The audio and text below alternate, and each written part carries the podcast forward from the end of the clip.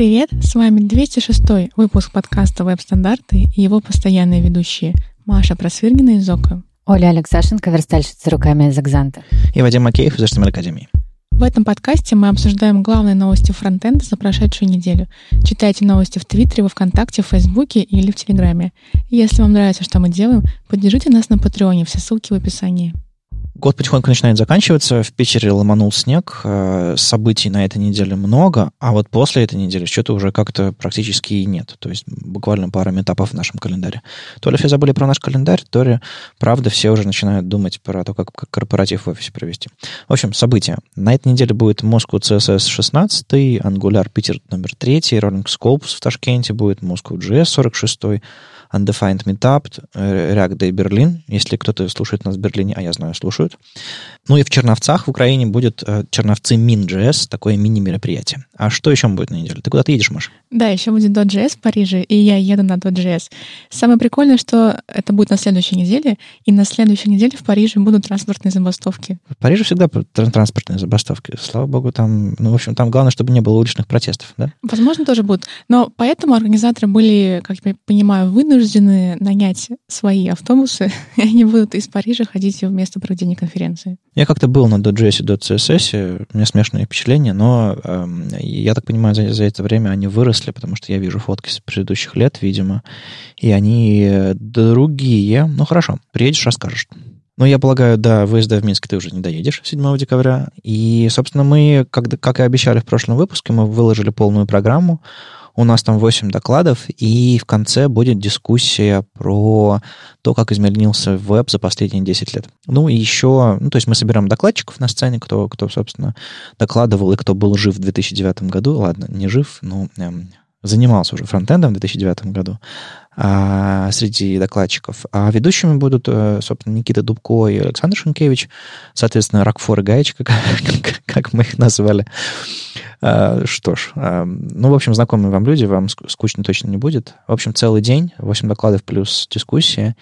И а, отдельно хочется сказать спасибо еще нашим спонсорам, которые, собственно, нам помогают это сделать. Это у нас аж 42-й юбилейный Web Standards Days, поэтому об этом хочется отдельно.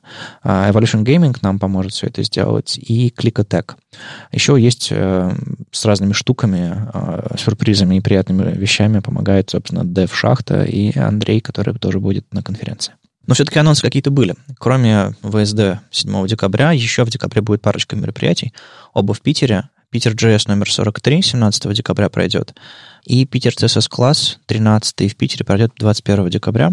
Это мероприятие, где собираются новички и учатся всякому. Несколько часов э, проходят всякие там курсы и прочее, прочее. Так что если вы в Питере и хотите научиться верстать, или ваши друзья хотят, а, заходите, а, мы дадим ссылку на форму регистрации и на группу ВКонтакте, в которой, собственно, все движение и происходит. Я тоже заглядываю туда периодически как ментор, э, сижу и отвечаю на вопросы. Так что заглядывайте. У нас новый браузер появился.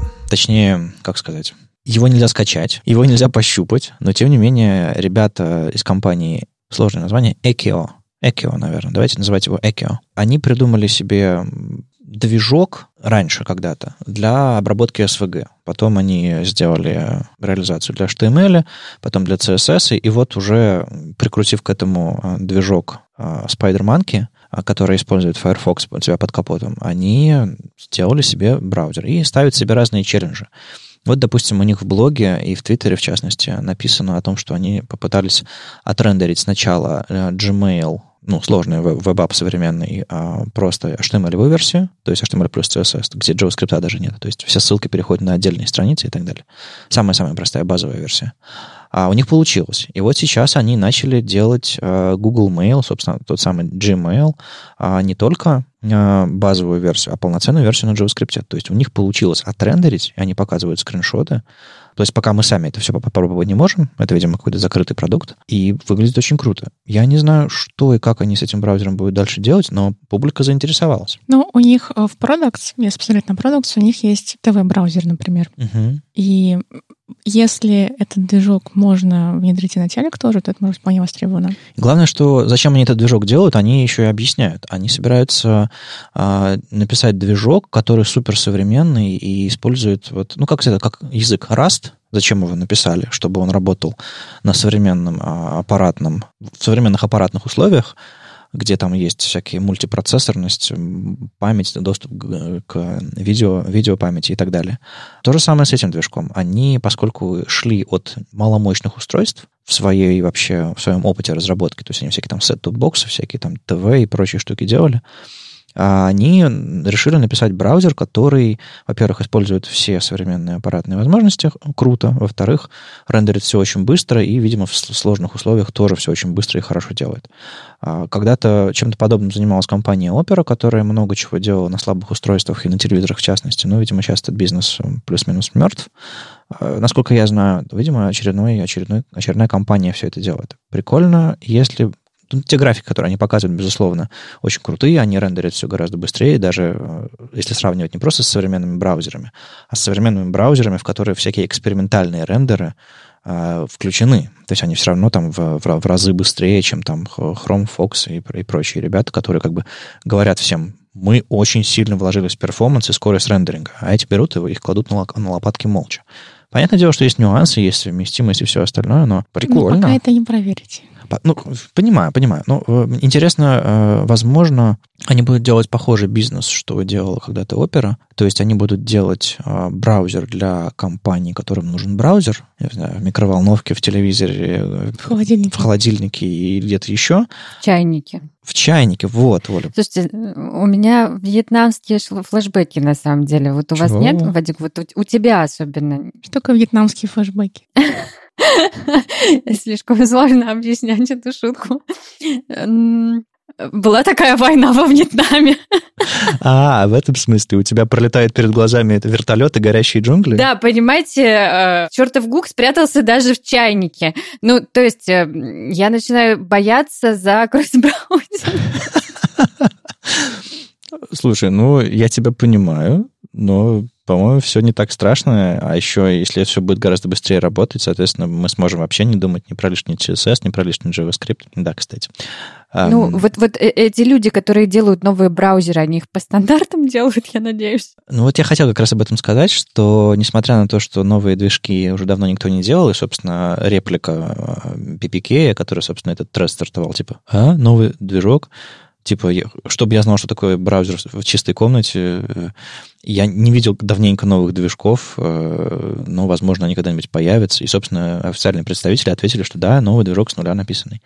Почему сейчас проще написать новый браузерный движок, чем, не знаю, там, 10 лет назад? потому что с тех пор очень много тестов написали на, веб, на, на веб-совместимость, и есть официальные V3C-шные тесты, тест, э, наборы тестов для спецификаций отдельных, и э, если тесты уже написаны, остается гораздо меньше таких э, серых мест, которые непонятно как работают.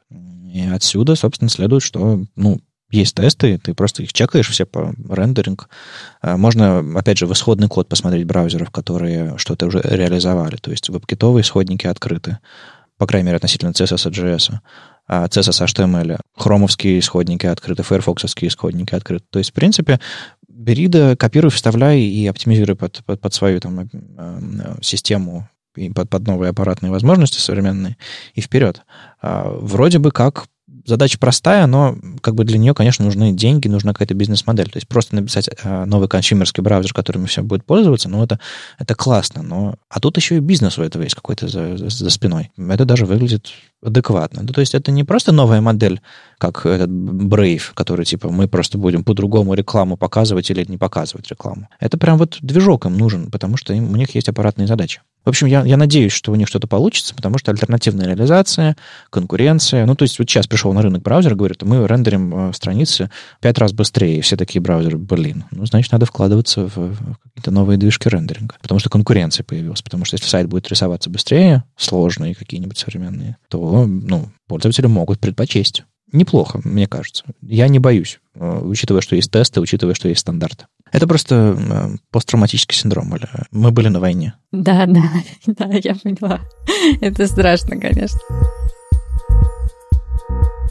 Еще одна штука, которая лежит рядом с браузерами, это Lighthouse. У вас в Chrome лежит Lighthouse, и его еще можно запускать а, как сервис PageSpeed на серверах Google, а еще можно запускать его в консоли, а еще, и что вот, собственно, самое интересное тут, его можно запускать как continuous integration, какую-то утилиту, которая вам будет а, каждый комит, каждую вашу новую версию вашего исходного кода прогонять, собирать и давать вам значения, и вы можете понимать, эти значения вас устраивают, вы деплоите сайт с, этими новым, с этим новым кодом, или что-то пошло не так, и нужно, не знаю, подрегулировать, настроить или вообще какие-то пакеты, которые вы использовали в создании этой фичи, откатить и пересмотреть. Есть официальный проект в репозитории, в организации Google Chrome, Lighthouse CI. Он появился где-то в этом году, но, что интересно, у него сейчас появился, э, кроме вот этого конфига, который там в самом Redmi написан для Тревиса, у него появился еще неофициальный экшен для GitHub Actions. А что это такое? У GitHub появились, э, появилась возможность э, где-то она из бета вышла там несколько недель назад, запускать экшены прямо на GitHub. То есть, грубо говоря, вы можете сказать GitHub, при комите в мой репозиторий подними Linux подними там э, ноду, а, запусти там npm install, пропусти, запусти этот скрипт, и в зависимости от того, что скрипт вернет, покажи мне, прошел, прошла сборка или не прошла сборка. Это обалденно, это работает, и, собственно, а, мы у себя вот в, при разработке сайта веб-стандартов у нас уже 4 экшена запускается. То есть мы валидируем HTML, B3C-шным валидатором, запускаем его на Java. О, боже. Мы линтим, да-да-да, это, это обалденно. Мы линтим CSS, мы запускаем StyleLint на ноде, а, мы линтим Markdown, запускаем а, Markdown it а, на ноде. А, мы еще линтим все файлы исходные на соответствие editor конфигу. То есть каждый pull request запускает 4 теста они прогоняются, и если хотя бы один из них падает, не знаю, там, лишняя строка, концы строк не те, или там количество отступов не то, еще что-то такое, pull request зажигается красненьким, типа, поправь. И тебе не нужно приходить pull request, просматривать код-ревью очень подробно и говорить, вот у вас тут два пробела вместо четырех или наоборот. За вас это сделает машина прямо на GitHub. Не нужно настраивать никаких трейвисов, внешних сервисов, еще чего-то. Более того, что самое важное, можно шильдики в ритме поставить. И у нас там четыре зеленых шильдика. Значит, э, код зеленый, значит, код здоровый. Это очень хорошо. У меня опять... Ты помнишь, да, эти баннеры типа валидатора? Боже мой, Вадик. Оля, у тебя сегодня мечта, мечтательное ностальгическое состояние. Нет, просто что-то вот, не так с этим миром. Знаешь, кстати, вот мы теперь можем себе поставить шильдик э, валидный нет, не XHTML, валидный HTML, потому что у нас действительно код гоняется через, через валидатор V3C. А поставь. Ой, э, поржем, да. Но когда сайт будем выкатывать, надо будет э, для тех, кто помнит, что это такое. В общем, э, к чему я? Э, я точно попробую прикрутить э, Lighthouse к нам, а, а вам очень рекомендую попробовать GitHub Action. Они бесплатные, они запускают довольно-таки тяжелые штуки при каждом комите, при каждом pull реквесте Более того, я разбирался в API этих экшенов. Там есть возможность а, по таймеру их запускать. То есть вы можете ваш сайт, допустим, собирать каждые 5 минут и деплоить, например. Зачем? Ну, за тем, что всегда будет свежая версия из, из какого-нибудь какой-нибудь ветки. Чтобы нервничать каждые пять минут.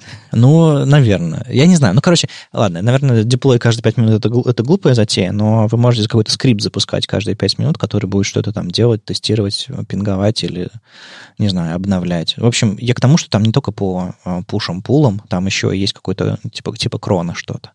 В общем, классный API, там просто в Ямле вы пишете, по-моему, там даже есть другие форматы, просто папочка .github, засовывать то что-то такое. Ну и uh, Lighthouse — это хороший пример того, что туда тоже можно запихнуть и смотреть на ваши изменения в зависимости от того, какой код вы пушите в свой, uh, в свой репозиторий. Очень круто, рекомендую. Как гордый пользователь Firefox Nightly, я уже пользуюсь э, сабгридами. Ну, не то, чтобы я с ними пользуюсь каждый день, и вообще это не про пользование браузером, а про написание кода, но все равно я открываю демки с сабгридами, они у меня работают. Завидуйте люди этого мира. К чему я? Тут вышла статья хорошая Брайана Робинсона про то, как э, с помощью сабгридов выполнить одну из э, старинных задач, когда у вас есть фиксированная колонка в центре экрана. Ну, фиксированная резиновая, не суть. А справа и слева от нее пустое пространство, и вам нужно что-то вытянуть за пределы этого э, пространства в центре, причем вытянуть не просто так, типа margin right минус 200 пикселей, margin left минус 200 пикселей, Оля, помнишь? Эм, да, а именно по сетке. То есть вы можете сказать контенту, который полоски какой-то с кодом или с цитатой или еще с чем-то таким, просто баннером, баннеру какому-то сказать, вылези за пределы моего контента и встань по сетке куда нужно. В чем вообще проблема? Вроде бы сетка, можно указать, куда блок движется внутри сетки. Проблема в том, что если сам вот этот главный контент, который образует вашу колонку, является, стоит сам в гриде, то любой блок, вложенный внутрь этой колонки, он перестает быть непосредственным ребенком сетки вашей. И, соответственно, он не может использовать адресацию, которую вы установили для э, вашего родительской колонки. Поэтому вы можете, конечно, примерно его вытащить, ну, хоть как-то, но вы в сетку нормально не попадете, не встанете. Так вот, Брайан рассказывает о том, что с помощью сабгридов как эту задачу очень классно решаете. То есть вы вашему контентной колонке, которая стоит по сетке, которая, допустим, на уровне бади, вы этой контентной колонке даете display grid, она сама становится контекстом гридовым, а колонкам, например, говорите grid template columns, то есть шаблон для колонок у тебя будет subgrid. Это ключевое слово, которое просто говорит «А, отнаследуй колонки сверху внутрь. Соответственно, тут же в этом вложенном элементе появляются все те самые ключевые слова, все те, вся та самая адресация по линиям, которые а, вы использовали уровнем выше. То есть вы можете сказать, встань типа, в первую, на первую линию, закончить на последней линии. Раз, и у вас элемент вышел за пределы вашего, а, вашего контента. Это прикольная штука, и, собственно, очень классный use case для гридов, но мне, на самом деле, больше всего в этой статье понравилось, как он а, хорошо объяснил именованные линии. А, можно просто, когда вы пишете grid template columns, написать, например, и у вас будет три, три колонки шириной 30%, например. А можно между каждым, между каждой единицей до и после каждой единицы в квадратных скобках задавать имена линий, которые будут между колонками. То есть вы можете написать, допустим, верстаем в уме, соберитесь, перед первой колонкой написать, например, не знаю, full start, а в конце перечисления этих FR э, э, написать full end через дефис. А между этими колонками, например, написать, не знаю, content start и content end. Так вот, если вы напишете через дефис start и end, то дальше при адресации на эти колонки вы можете использовать просто слово контент, например. Вы можете сказать вашему элементу, вложенному в грид, типа «встань туда, где контент», и он сам поймет, что э, эти две линии постфиксами start и end, он их отбрасывает и понимает, что вот между ними эта штука называется контент, например. И вы можете сказать grid column контент, и ваша штука станет ровно посередине, в, среднюю, в среднюю колонну. И вот, собственно, в этой статье Брайан очень классно использует эту технику с этими а, именованными линиями, которые понимают, что такое start, что такое end. У него очень удобно именно с помощью сабгридов это все тоже используется. То есть ты внутреннему элементу говоришь, где начаться, где закончиться, предварительно задав ему шаблон сабгридов. Очень круто. И он в конце еще отдельно рассматривает fallback. Ну, такой э, там он использует директиву supports и э, фичи queries, он проверяет, если свойство поддерживать использует одно, до этого он пытается имитировать это, это, это же вылезание в рамках гридов немножко по-другому. Мне очень понравилось именно вот из-за именованных линий и просто из-за того, что хороший use case для гридов. Оля, а тебе как? Я все еще не начала верстать на гридах, понимаешь? Вот я как старый вояка с одним и тем же Калашниковым бегаю, и все эти дроны мне непонятны. Ну, а, главное, не начинай их сбивать. А я имею в виду, что это выглядит как, как что-то как что-то похожее на то, что тебе бы пригодилось. Не, ну вообще-то звучит прикольно, но, честно говоря, у меня пока нету э, возможности действительно взять и попытаться. И 11? Да нет, просто, ну, совершенно а. не до того. А не, не было поводов лендинг какие-нибудь поделать новые? Дело в том, что я сейчас работаю не на лендингах, и у меня нету новых проектов. У меня есть только огромный старый проект, который очень опасно брать и переверстывать. Но я об этом еще поговорю сегодня. Хорошо, хорошо. На самом деле а, есть очень простой use case, который прям берете, если вам браузерная поддержка позволяет. И более того, это фалбычится очень хорошо. Один из моих любимых трюков, который а, я надеюсь, я начну скоро показывать на интенсивах Академии, когда мы наконец на, гриды перейдем и E11 откинем. Это минимальная высота, как это сказать, sticky footer, по-моему, так это называется, да. Когда у вас, не знаю, шапка занимает по контенту место, футер по контенту место, а все остальное резина а, между ними. Вот эта вот классическая штука, когда футер при, прибивается к низу. Так вот, если там, ну, в общем, классическая техника. Так вот, она на гридах очень легко реализуется. Ты вы просто делаете шаблон высотой 3, 3 а, ячейки рядов. Среднему говорите один фыр, верхнему мин-контент и нижнему мин-контент. И все. То есть, если у тебя есть где-то стики футер в твоем шаблоне, Оль, ты можешь просто эту штуку использовать раз, и у тебя на, на сайте уже гриды будут. Ты можешь, типа, отряхнуть руки и расслабиться. Ну да, то есть э, наверняка есть какие-нибудь контентные страницы, где мало контента, или какие-нибудь 404 страницы, можно вот на, на, на них попробовать что-то подобное сделать. И хоба, работает. А если гридов нет, ну, то есть просто три блока подряд так и встанут. Ну, то есть фут, футер будет не стики, а по контенту. В общем, если вам на работе не разрешают, попробуйте сами.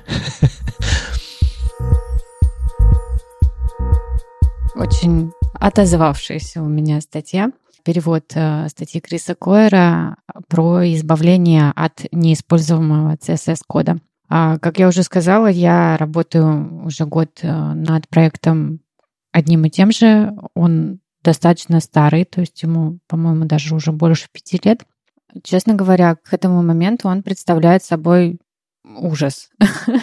Это кошмарная помойка всего подряд, начиная от бутстрапа, заканчивая какими-то там очень полезными миксинами, которые были когда-то принесены в этот проект и никем никогда не использовались. Там пропадали какие-то блоки, но CSS оставался. Короче, это, это кошмар. Там пропал предыдущий фронтендер, да? Да-да-да. У меня такое чувство, что на этом проекте до меня никогда не было одного конкретного фронтендера. То есть им занимались понемногу а все верстальщики нашей компании, и это, конечно же, тоже сказалось. Особенно, когда еще, ну, не, я не установила жесткой рукой стандарты.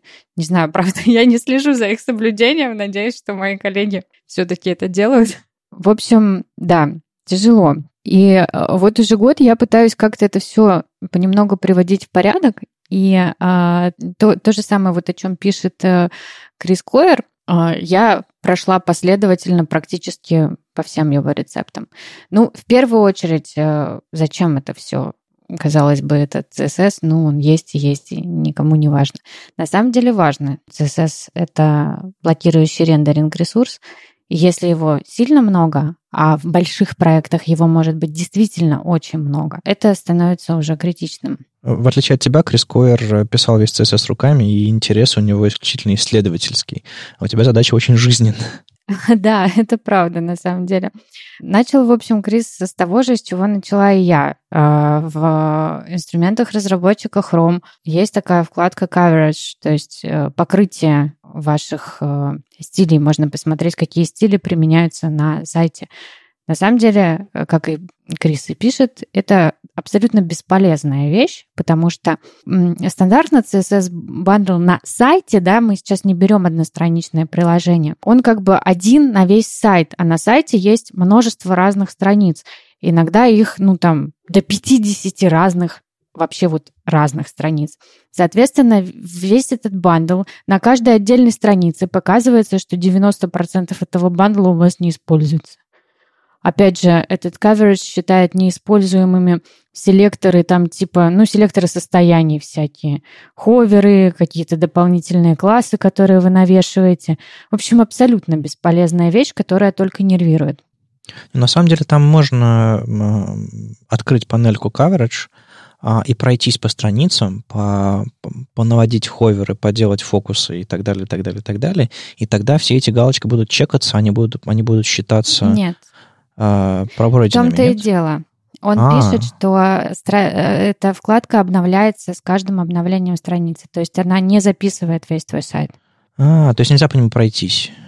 Да, нельзя. Ну, разве что ты вручную будешь где-то записывать, но это, конечно же, невероятный расход ресурса, абсолютно бесполезный. Я представляю себе, берешь блокнот и пишешь, типа, индекс HTML 90%, переходишь на следующую да. страницу. Вот. Дальше он воспользовался ресурсом Purified CSS онлайн. Этот ресурс умеет проходиться по всему сайту, но когда он попытался использовать CSS, который ему выдал этот ресурс, все взорвалось. Ну, то есть тоже не идеально далеко. А, опять же, этот Purified CSS можно использовать в процессе сборки, но он э, только по CSS э, ищет, собственно, и режет. А так как э, ну, сборка, это значит, что у вас э, сам, сами стили, скорее всего, на каком-то, ну, там, на лес или на SAS, вы не меняете исходный код. Ну, соответственно, все это абсолютно бессмысленно. Слушайте, а, Маш, а ты трешейкингом каким-нибудь занималась JS-ным? Э, Я лично нет. Ну, просто, насколько я знаю, трешейкинг, он как работает? Типа, если он уверен, он что-то удаляет, там, э, склеивает и так далее. Если, если не уверен, он ничего не трогает. А вот этот вот Purified CSS, или что там, да, Purified CSS Online, э, или просто утилита, он там гораздо смелее все это делает, типа, а, удалю-ка этот код и так далее. Есть же разные подходы, оптимистичные или, или, или наоборот. Э, ну, то есть... Ну, вообще выглядит ненадежно. Честно да. говоря, мне кажется, что в продакшене инструмент, который в случае неуверенности будет удалять код, э, я бы не стала использовать. Ну, то есть, насколько я знаю, трешейкинг как бы он, он либо неэффективный, то есть он мало что трогает, либо вообще ничего не трогает, э, когда просто все написано в старом стиле когда ничего, ничего не пошейкать. Подожди, либо неэффективно, либо ничего не трогает, либо сайт не работает. Либо сайт не работает, да. Но, но тогда, не так, по-моему, трешейкеры, трешейкеры так не делают. То есть они, они не, не, не ломают итоговый бандл. Да, у JavaScript, по-моему, нет. А в CSS вот можно Они, они более, более пессимистичные. Да. Ну, тут вот еще э, про этот конкретный Purified CSS э, есть э, ремарка, что он может э, анализировать файлы любых типов, и он все может посчитать селектором. То есть это, это очень ненадежно. Еще Крис использовал сервис Unused CSS. Он платный, а он вроде как выдал э, более похожий на правду результат, а, но, как пишет Крис, э, очень много шума. То есть, видимо, он оставляет много ненужного. Ну, то есть, короче, обратная ситуация. То есть он не вырезает лишнее, но и оставляет ненужное. А дальше тут э, есть, упоминается некий инструмент Purge CSS. Вот я про него, кстати, впервые узнала из этой статьи. Он какой-то очень сложный. В смысле, он настраивается сложно? Да, тут он как-то умеет и так работать, и сяк работать, и с какими-то там плагинами. Черт знает что. Короче, я бы, ну вот э, только прочитав эту статью, я бы не поняла, как им пользоваться. Надо читать документацию отдельно. Вот. И у него есть минус еще в том, что до него нужно донести сведения о каждом а, HTML и а, JavaScript файле, которые используются на сайте. С большинством сайтов это нереально. Ну, например, а, у меня был новостной сайт. Вы не представляете, какое там количество страниц. Ну, то есть невозможно составить такой список, который ну, был бы актуален в любое время. Ну, Наверное, можно, но это заняло бы невероятное количество времени. Там ведь есть проблема в том, что в админке новая страница добавляется и начинает использовать новый CSS, а сборка не произошла, потому что сборка и добавление контента — это разные вещи. То есть это разные процессы. Создание интерфейса и создание контента. Обычно эти вещи разделены. То есть нет такого, что при публикации статьи в админку запускается деплой сайта. Нет же? Ну или по крайней ну, я, я допускаю, что может быть такая система сборки, когда CSS пересобирается после публикации статьи, но это странная система. Не-не, я не к тому. Я к тому, что, например, там тех же статей у нас было, ну, 10 разных видов с разными лейаутами, а, плюс э, куча вспомогательных страниц на сайте. И собрать этот список, ну, непонятно даже, как его собрать. Не, ну я а... думаю, люди, которые движ, движок, движок делали, в принципе, могут, знаешь, э, грубо говоря, э, есть такая штука, как типа sitemap XML какой-нибудь, его для поисковиков собирают, да, собирают все, все карту путей по сайту. И это, в принципе, ну, не, не невозможная задача, наверняка она даже где-то уже исполняется. Я имел в виду, что, допустим, если у вас на сайте есть э, стили, не знаю, какая-нибудь навороченная цитата или какая-нибудь врезочка в статью, и ни в одной статье она не использовалась. И ты такой собрал CSS свой, о, э, врезочка CSS файл не нужен. И ты его не инклюдишь. А потом какой-то журналист написал статью новую с врезочкой, а в сборке CSS ее нет. А он написал ее, это в админке, то есть он добавил, не знаю, тип блока врезочка. И как? И в какой момент ты поймешь, что эта штука появилась на сайте? Тебе после каждой публикации сохранить, после каждого апдейта контента нужно пересобирать свой CSS и искать эту врезочку? Ну да, да, да, вот об этом Крис тоже пишет, что это все очень опасно. Ну, сейчас что-то не используется, но оно может быть нужно в каких-то случаях частных. Соответственно, на самом деле, перебрав все вот эти вот инструменты, а, Крис э, рассказывает о том, что его любимый метод избавляться от неиспользуемого CSS — это делать это вручную. Типа он пишет, что должен быть специалист, который хорошо знает стили именно этого сайта, и он такой сидит и обновляет. Плюс э, еще, конечно, он рекомендует пользоваться методом визуальной регрессии, да, это всякие инструменты, которые умеют делать и сравнивать скриншоты после обновлений. А, но тут нету никаких эм, конкретных э, рецептов прямо в этой статье, но зато есть ссылки, так что посмотрите, если вам интересно. А, ну и опять же он пишет, что подход вот Atomic CSS и CSS NGS, он уже лишен вот этих вот недостатков, потому что если вы не используете компонент, вы выкидываете этот компонент вместе со стилями, соответственно, у вас уже нет таких проблем. Ну да, осталось только переписать все проекты в интернете на CSS NGS. Можно Ерунда. Ну да. А, мне кажется, эта проблема, в принципе, нерешаемая. Вот при нынешней системе, если нет абсолютно изолированного модуля, который находится в, одной, в рамках одной папочки или в рамках одной, одного, не знаю, там, JS-компонента какого-то, а, возможно, эту проблему можно решить, а, если отказаться ее решать. Объясню. Если вы пытаетесь в рамках своего интерфейса большого, какой-нибудь системы, которую вы нарисовали для верстки с вашего сайта, найти какой-то компонент, который не используется, возможно, вам это не стоит делать. Но если вы используете внешнюю библиотеку, это все меняет тут уже как бы вам этим нужно заняться, потому что это совсем большой кусок кода, э, большой кусок... Э, вам нужно просто понять, какую часть хотя бы отпилить. То есть вы, допустим, вы сетки используете, а, не знаю, папа папа не используете. То есть вот такие вещи полуручным способом можно решить. Но как бы из своей кодовой базы, из своей системы э, стилей, которую вы кидаете на сайт, прям выпиливать каждый селектор, который, может быть, сегодня не используется, а завтра используется, а это, конечно, ну, под, подобная фига не нужна. Лучше займитесь вашим, отшейкайте ваше дерево, чтобы, э, что гораздо важнее для конечного перформанса. А гоняться за каждым селектором в CSS, это, наверное, того не стоит. А он не так э, вредит перформансу, как JS.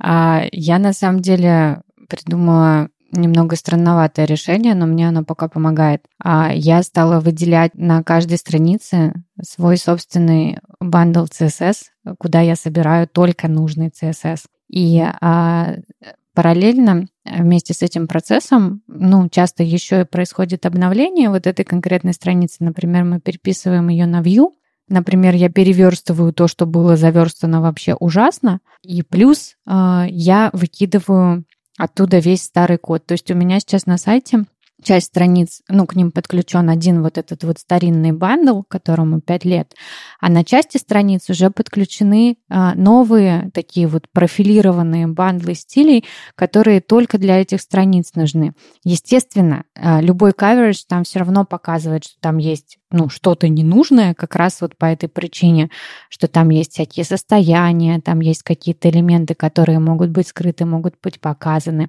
и так далее. Но тем не менее, у меня есть вот уже какой-то набор а, вот этих вот чистых кусков стилей, и я их собираюсь потом, ну, склеить, когда я добью все страницы, я заново соберу из вот этих вот разных кусочков один бандл, и он будет уже чистый. Но, честно говоря, это занимает так много времени, что я боюсь, что когда я закончу, то, что я переделывала в самом начале, мне тоже покажется уже устаревшим, и мне придется переделывать все сначала. Все, я заплакала. Судьба верстальщика. Либо писать код и выбрасывать, либо все переделывать сначала, да. Судьба не только верстальщика, но и любого разработчика. А, видимо, видимо да, это ну, в, в, в контексте. Давайте обнимемся. Нам нужна групповая терапия. А ты думаешь, чем мы тут занимаемся в этом подкасте? В словаре хорошего фронтендера должно быть много слов. Одно из этих слов, э, слово details, это такой э, HTML тег, который давным-давно с нами на самом деле, еще со спецификацией той самой HTML5 первой, когда же ее написали в каком-то там Лет, лет, лет пяти уже, наверное, точно есть. Если так давно написали, почему этого нет в IG? Вопрос к Microsoft. А, кстати, появится в январе. Ну, потому что они перешли на Chrome. Ну да, тегу, в общем-то, лет много, а реализации в браузерах 2-3 года примерно уверенный. А, по-моему, э, стилизация этого треугольничка, который э, разворачивает, сворачивает его, именно интерфейсная, она все еще за, за префиксом WebKit, а, и с этим особо ничего не поделаешь. Ну, мозг, вариация какая-то тоже есть. В общем, что это такое? Это такой такая штука, разворачивалка, спойлер, э, не знаю, э, тоглер, его по-разному называют. Грубо говоря, есть э, оборачивающий тег details, в который можно положить какой-то контент. И внутри этого details появляется еще один тег, тег summary, который, в отличие от всего остального контента, не скрывается.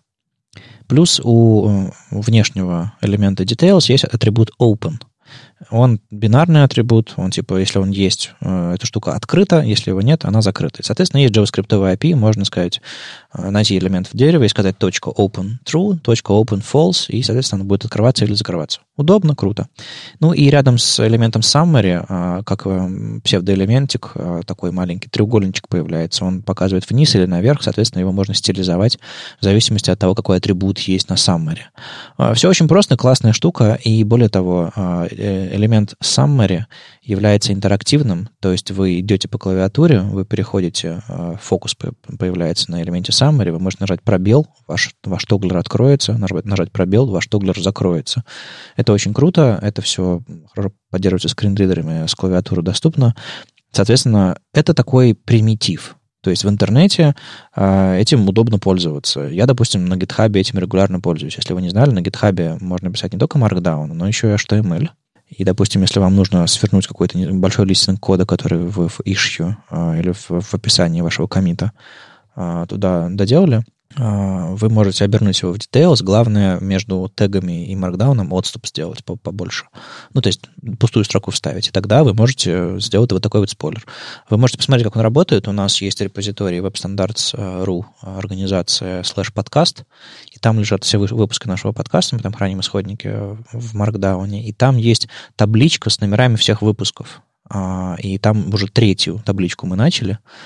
100, 100, и вот пошла 300 табличка с 300 номерами, а, вернее, да, до 300 номера. А, и все эти таблички в ритме, чтобы много места не занимать, они скрыты такими спойлерами. Довольно удобно. Это на GitHub, это вот сам, сам примитив, но можно, можно больше, оказывается, и тут хорошая статья на эту тему. Я на самом деле вот тоже пользуюсь этими details ами, ну, не очень широко, но у меня был с ними жуткий случай кстати, связанные с э, вещами по умолчанию, которые мы когда-то написали и забыли. Вот про box-sizing. Был такой в какой-то момент э, трюк ходил, типа на HTML задается box-sizing border box, а потом звездочкам box-sizing inherit. О, да. И, и с тегом details выяснилась вот какая проблема. Вот эта вот разворачивающаяся его часть, она по дефолту вообще-то content-box. И то, что у меня лежало внутри э, sizing ом inherit, наследовало этот content-box, и там все разносило. И пока я поняла, что вообще происходит, ну, потому что вот такое вот странное сочетание, мне это стоило некоторых, некоторого количества седых волос. Мне кажется, мы об этом уже говорили. Э, прикол в том, что box-sizing, он по умолчанию в, в CSS не, наслед... не ненаследуемое свойство, но наследуемое он или нет, можно перезаписать. То есть можно сказать inherit. Угу. У всех элементов в HTML сказать, что наследуйте. Даже, даже на самом деле можно такой трюк сделать. Представьте, что вы написали звездочка, а background color inherit. И если вы зададите на body красный цвет, у вас все элементы станут красными не только body. Так вот, можно менять наследуемые и ненаследуемые. Вот вы попали в этот трюк. Соответственно, если у вас в коде используется переключение box-sizing а с, с трюком inherit, выбросьте его, потому что бывают неприятности. Да, все так. А вообще, я очень одобряю этот элемент. Он работает э, с доступностью нормально, так что очень рекомендую. А ты его используешь именно для вот таких вот простых спойлеров, типа треугольничек открылся, треугольничек закрылся? Да, у меня, ну, знаешь, там, типа, есть форма, а в ней есть э, опциональная часть. Ну, то есть ты можешь заполнять эти поля, а можешь не заполнять. И вот она свернута, и она сделана через Details. Круто. Это самый простой способ, и, собственно, он приходит на ум, когда что-то подобное в интерфейсе нужно сделать. А вот эта вот статья как раз предполагает, что вы узнаете о существовании этого элемента и дальше уже вперед, все что угодно. А, вы можете поменять маркер, понятное дело, вы можете сделать э, что-то вроде аккордеона, когда вы один элемент открываете, а остальные закрываются. Но для этого нужно немножко JavaScript. Ну что же делать э, с тем, что он не работает в Edge? А, есть полифил. То есть э, нужно тянуть на свой сайт какой-то дополнительный полифил, ну, полифил для подобных элементов это не, э, это не полифил для какого-нибудь, не знаю, mutation observer. Это просто типа клик-клик. Ну, то, получается, нужно писать два варианта. Один для, для Edge, а один нормальный. Нет. Ты, суть полифила в том, что ты добавляешь его в свою сборку, например, и а, API элемента details становится таким же, как и для всех остальных браузеров. Поэтому ты полифил потом удаляешь из своей сборки, когда тебе Edge уже не нужен, и все продолжает работать, как оно должно работать. Почему? Чем хороший элемент Details? Тем, что вы вряд ли, когда будете делать подобные спойлеры, вы будете делать так же хорошо. Чем хороший элемент Details? Тем, что он из платформы, а, и Edge от нас довольно скоро уйдет. Мне кажется, хорошо его использовать. То есть такие у меня мотивы. А, но статья больше не про элемент Details, а больше про те его забавные вариации, которые можно использовать. Там автор доходит до того, что он предлагает чуть ли не модалочку сделать на этом элементе details. То есть вы нажимаете на кнопку, и у вас появляется модальное окно. Э, понятное дело, что там немножко JavaScript для этого всего нужно, но довольно немного. И я, насколько я знаю, по-моему, GitHub очень много использует э, элементов details у себя, и они страшно гордятся этим. Мне кажется, мы уже когда-то обсуждали эту тему, когда по-моему, ребята у себя в блоге на GitHub рассказывали, что они используют элемент details для всего. И я немножко ворчал на эту тему, и сейчас могу немножко поворчать. Почему? Потому что, эм, во-первых, сделав модалку какую-нибудь или какой-нибудь там аккордеон, еще что-то такое, или вложенные компоненты, вы все равно пишете какой-то JavaScript дополнительный, который, ну, дополнительно эта функциональность накручивает. Соответственно, вы и так могли бы написать этот компонент, не используя всякие трюки или не используя сложную вложенность какую-то только из-за того, что элемент details определенным образом работает. То есть э, вы начинаете с очень простого элемента, а потом накручиваете на него JS, начинаете играть с вложенностью, у вас получается очень сложный элемент. Подумайте, нужно ли вам это. Это первое. Второе, что очень хорошо эти вещи не просто делать, ой, какой классный конструктор, давайте с ним поиграем, а их еще хорошо бы тестировать. Хорошо тестировать и с клавиатурой, и с скринридером, и совсем, совсем, чтобы было понятно, что это дерево, оно разворачивается и так далее, и так далее. Я бы рекомендовал вам скорее брать какие-то паттерны из в, ЦАК э, Accessibility Guidelines для разворачиваемых деревьев, а не э, вкладывать 10 э, details элементов, чтобы получать то самое разворачиваемое дерево. То есть вам, как разработчику, будет проще и веселее. Вы смотрите, я использую новый классный элемент. А вашим пользователям, и мы снова возвращаемся к тому, что будет ли это удобно людям. Это вопрос. Поэтому, если вы просто открываете, скрываете что-то, простой use case, даже аккордеон с дополнительным JavaScript вперед. Но как только вы начинаете усложнять, какие-нибудь выпадушечки, более сложные вещи или деревья, задумайтесь, стоит ли вам э, туда идти вообще. Сейчас проходит опрос State of JS, который проходит каждый год, под конец года, как и State of CSS. Кстати, а State of CSS он уже тоже проходит или еще нет? По-моему, они последовательно их делают. То есть сначала запускается State of э, JS, а потом State of CSS. Ну, скорее всего, они либо уже в конце этого года запустят, либо уже, может, в следующем. Я точно не помню дату. Угу. Я напомню, что State of JS — это опрос, который э, призван, чтобы показать, чем занимаются разработчиками, какие инструменты они используют, какие технологии они используют, какие паттерны, библиотеки и так далее. Что значит они? Мы? Мы, да. И в целом это классический опрос, такой же, как и было и в прошлых годах. Главное, тут что можно сказать? А, огромное количество участников а, этого опроса, безусловно, англоязычного сообщества, и было бы очень хорошо посмотреть, вырастет ли в этом году доля тех, кто прошел этот опрос а, из русскоязычного сообщества, чтобы понять, как бы отличаются ли наши библиотеки, подходы и взгляды, и вообще все-все-все, о чем они спрашивают, вот мирового, поэтому я всем очень рекомендую пройти этот опрос а, для того, чтобы оставить какой-то след в мировой этой статистике а, и просто посмотреть на себя со стороны еще и, потому что, поскольку, насколько я помню, там есть возможность фильтровать по странам а, результаты, и э, мы можем посмотреть на себя в частности, а не только на мировой тренд, потому что мне кажется, у нас что-то что есть в русскоязычном сообществе особенное. Не в смысле тонкая душа и все остальное, а именно взгляды, библиотеки, подходы и все остальное. Возможно, мы каким-то образом отличаемся. Как минимум, тот рынок, с которым мы работаем, совершенно точно другой. На Хабре вышла большая подробная статья «Зачем JavaScript нужен строгий режим?». Я, я немного скажу про себя. Я в разработке с 2015 года, а строгий режим появился в 2009 году. И я никогда, никогда в жизни не писал без него код. Я понятия не имею, как работает JS без строгого режима, потому что в практике мне никогда этого не было нужно. Поэтому, на мой взгляд, лично на мой, а, она не очень практическая. Это скорее понять э, о том, как работает JavaScript, каким он был раньше, и что изменилось с введением строгого режима. Ну, для меня, по-моему, строгий режим, как я его вижу, это что-то вроде доктайпа, который говорит, в каком режиме сайт, конкретно его JavaScript код работает.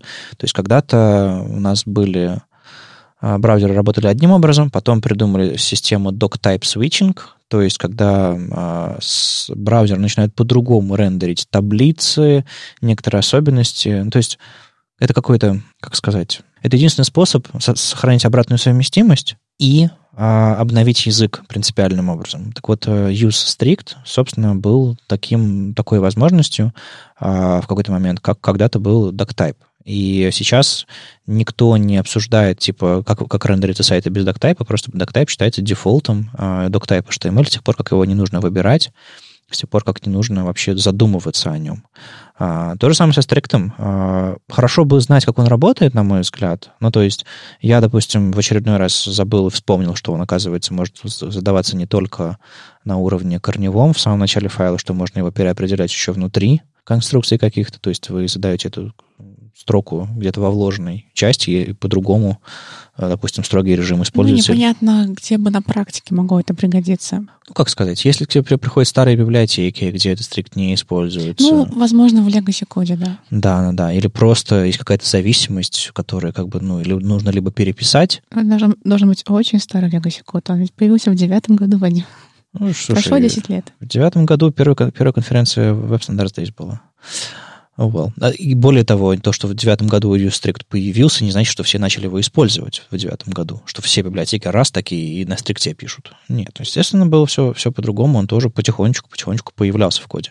Более того, он настолько появлялся, что а, если вы в современных JS-модулях пишете, э, не пишете use strict, они все равно работают именно в режиме use strict.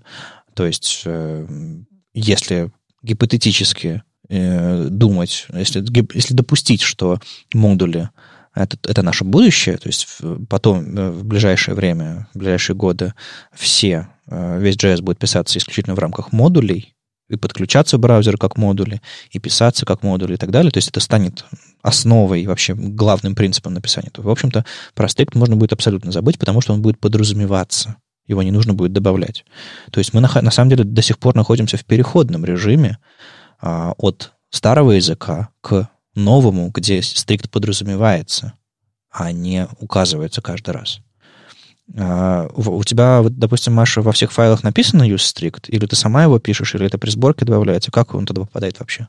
Честно говоря, я даже не могу сказать сходу, как именно он туда попадает. Конечно, я не пишу во всех файлах use strict, этого не нужно. Добавляется ли он автоматически? Или нет, я, честно говоря, не уверена. У нас же уже в любом случае модули а, делает уже по умолчанию.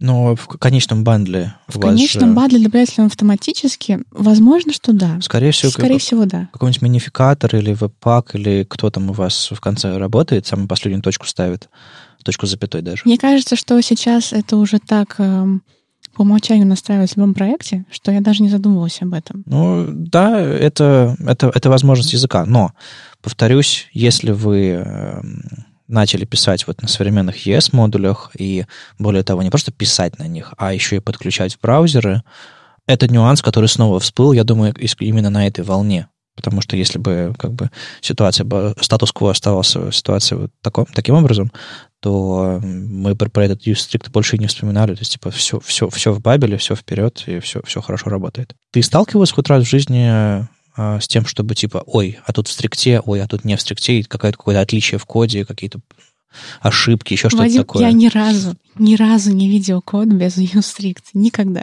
Окей, okay, хорошо. Тогда вопросов нет. Никто так сейчас просто не пишет. Это нужно, наверное, закопаться действительно в глубокой легаси. Оля, а у тебя доктайпы везде нормальные на твоем новом Доктайпы? Конечно же, у меня есть доктайпы.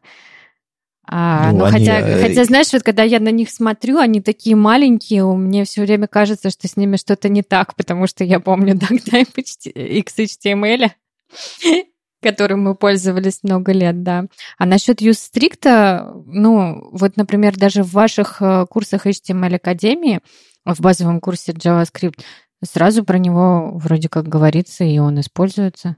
По крайней мере, я так запомнила, что я вот именно из них про него и узнала. Ну, это современный такой дефолт языка. Просто в момент, когда нам нужно будет его отбрасывать или, или допустим, вы работаете с legacy кодом, хорошо бы понять, чем он отличается, зачем он был придуман, поэтому этот перевод, в общем, must, читайте, благо, благо по-русски просто, и не так уж и много на самом деле, но, но подробно. Да, кстати, у нас добавляется автоматически, действительно, руками мы не пишем. То есть э, именно при сборке. Логично, логично. Другое дело, что если это подразумевается, а вы вдруг пишете... Ну да, наверное, уже никто не пишет, имея в виду старую модель работы JS. Я думаю, да. Эти люди уже давно ушли на пенсию. Ну почему, Вадим, ты же еще не на пенсии? А я не пишу JavaScript. Хоба. Ну, кстати, разработчики, которые э, еще пока не 10 лет во фронтенде, тут могут узнать много нового для себя, например, то, что было в оператор ВИЗ. А, а сейчас он уже не работает? Нет. Блин, вот эта вещь была. Что? With. Э, ну, когда ты, ты можешь писать код, э, э, избавляться от дублирования в коде. Обалденный оператор был, между прочим. В общем, он давно устарел, я действительно вот тоже никогда не использовала, и, ну, может быть, и слышала, но давно забыла об этом. Огонь фича была. Ну ладно, ладно. JS — это главный источник э, тормозов в современном интернете. Вот так скажу. Вот этот неиспользуемый CSS, это, конечно, классно, но если закапываться в серьезный перформанс, то вам нужно трясти ваши деревья, удалять лишние модули и вообще анализировать э, то, как все загружается, работает и все остальное. В Амстердаме прошла конференция Performance Now, с нее выложили все видео, и э, одно из видео, которое мне понравилось, это был доклад э, Тима Кадлика. Он рассказал э, доклад, который называется JavaScript Bytes, в смысле байты, но еще это звучит как кусается. А, мне понравилась шутка. А, в общем, а, доклад э, Тима э, есть на видео, есть его слайды, есть хороший обзор того, чего про него твитили, что публике понравилось. Это все в, в Notice. Это такой сервис Рэйчел Эндрю. Мы про него говорили, когда интервью не брали.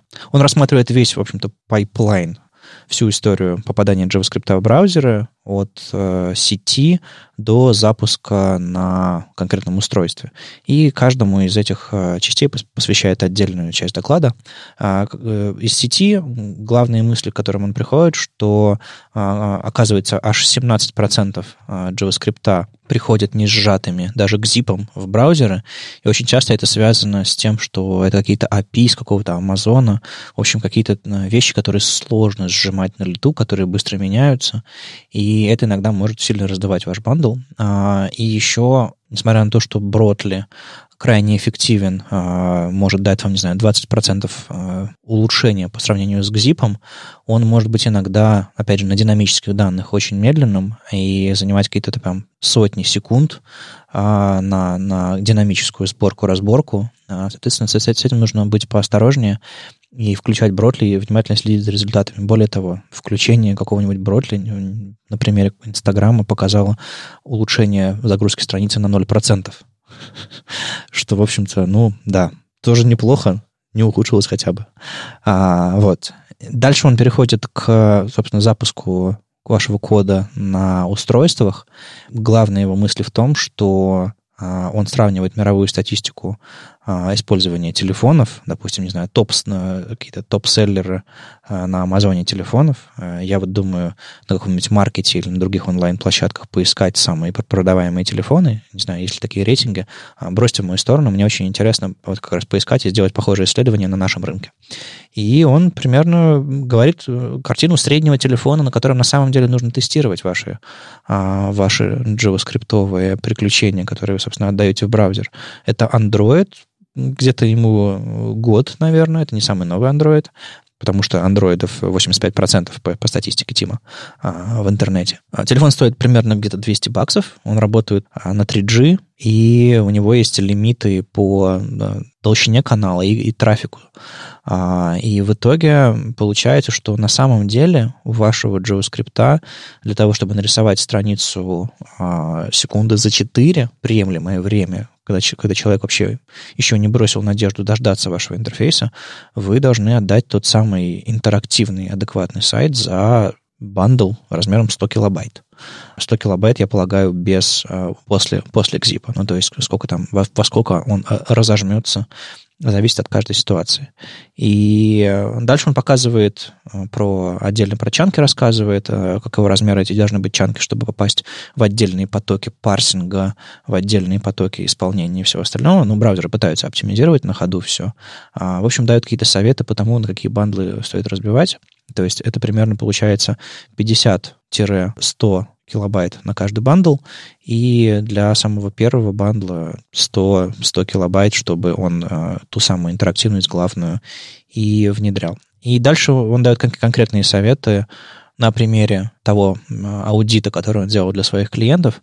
Он показывает очень хорошую историю, как он уменьшал э, bundle размером 2,6 мегабайта, как он убирал всякие, анализировал webpack bundle analyzer ом, как он убирал лишние библиотеки, как он склеивал зависимости разных версий в одну, как он использовал всякие alias ы в, в webpack е и прочее, прочее, прочее. В итоге, как ему удалось, а, не слишком сильно закапываясь на самом деле, а, сделать хорошие, хорошую оптимизацию финального бандла, просто потому что он а, оптимизировал дерево зависимостей, убрал дубликаты и вообще подумал, какие части на самом деле нужны. И вот если говорить про Legacy, часто проблемой основной этих самых бандлов, которые плохо оптимизируются, и вообще а, бывает то, что они написаны в, в CommonJS, а, и не в современной модульности. Соответственно, они трешейкаются, примерно как кирпич, то есть никак, целиком и целиком. Соответственно, их можно читайте документацию, возможно, вам можно импортировать только нужные части, а не все подряд. В общем, а, ключевой его пример про то, что мы весь код, который отправил нас на Луну, весил меньше 1,7 мегабайта, а, а современный бандл весит э, примерно 1,8 мегабайта в среднем в интернете. А, но вы же не запускаете ракеты на Луну, правда? И не сажаете их туда, и не возвращаете обратно. Видимо, нам, вам стоит э, сэкономить немножко и подумать, насколько эффективно вы это делаете. А, доклад классный, мне нравится, как Тим подробно и понятно объясняет. А, возможно, он капитанский, если вы занимались перформансом, но в целом а, очень рекомендую, как минимум полистайте слайды, а еще лучше проведите ресерчи, на чем на самом деле к вам приходят с мобильных телефонов, потому что это основной способ потребления интернета сегодня. И купите себе такое устройство, потестируйте ваши интерфейсы, расстроитесь и почините. Вот такое вот у меня для вас предложение. С вами был 206 выпуск подкаста «Веб-стандарты» и его постоянные ведущие Маша Просвиргина из ОКО, Оля Алексашенко, верстальщица руками из «Экзанты» и Вадим Макеев из Академии. Слушайте нас в любом приложении для подкастов на Ютубе, во Вконтакте и не забывайте ставить оценки и писать отзывы. Это помогает нам продолжать. Если вам нравится, что мы делаем, поддержите нас на Патреоне. Все ссылки в описании. Услышимся на следующей неделе. Пока. Пока. Чао.